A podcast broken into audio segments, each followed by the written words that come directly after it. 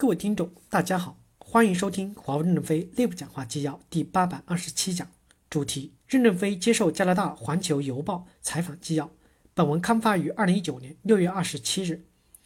六月二十七日，华为创始人 CEO 任正非接受加拿大《环球邮报》的采访。任正非判断，美国不会取消实体清单。他说，并不是因为我们犯了什么错误惩罚我们，而是美国想要消灭我们，才把我们放入实体清单。我认为。美国是欲加之罪，何患无辞？所以美国短期内应该不会处理这个问题的。在孟晚舟的问题上，任正非认为，当前应该是解决问题的最好时机。解决的方法也有很多种，关键看司法部长是否愿意作为。任正非还表示，现在美国建不成先进的信息网络，落后是注定的，因为华为不会卖五 G 设备给美国。以下为采访的全文内容。记者问。感谢您的时间。首先，针对近期的几件新闻事件，问您几个问题：第一，联邦快递承运的华为包裹中有没有什么特别的东西？联邦快递说这个事情属于操作失误，您相信吗？任正非回答说：“我们每年有大概一千多亿美元的货物都是由戴尔、联邦快递等向全世界运输，都是正常的货物，没有秘密。至于联邦快递为什么把寄送地址不是美国的包裹寄送到美国，我们也搞不清楚。”只有联邦快递自己才能搞明白。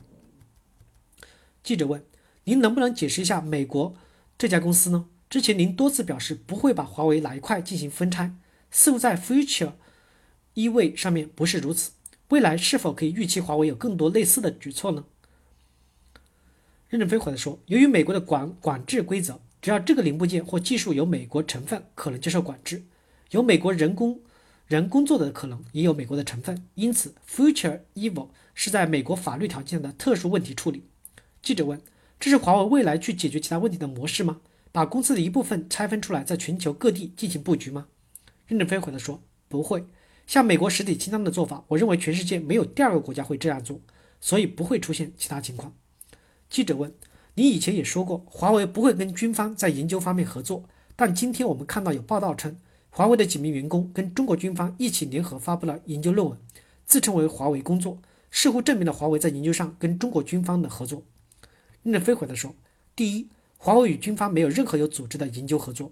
您说的这几个人应该是个人行为，我们不知晓他们为什么会做这个事情，可以问问他们本人到底出于什么动机。”记者问：“这几个人现在还在华为工作吗？他们会被开除吗？”任正非回答说：“我听说除了有一个人还在华为以外。”其他人已经之前就已经离职了。记者问：“剩下的还在华为工作的人会被开除吗？”任正非回答说：“我不知道，对这个人不了解，是基层的员工。”记者问：“针对这个事情，您会给华为其他员工传递怎样的信息呢？公司不允许这件这件事情，不要做这件事情，会给警告吗？”任正非回答说：“我们公司是做民用产品，他去做其他事情，估计考核结果不会好，因为我们必须围绕主航道做出贡献。”如果没有贡献，部门如何会承认他的成绩呢？记者问：“与军方的合作在华为是被允许还是不允许？”任正非回答说：“不允许。”感谢大家的收听，敬请期待下一讲内容。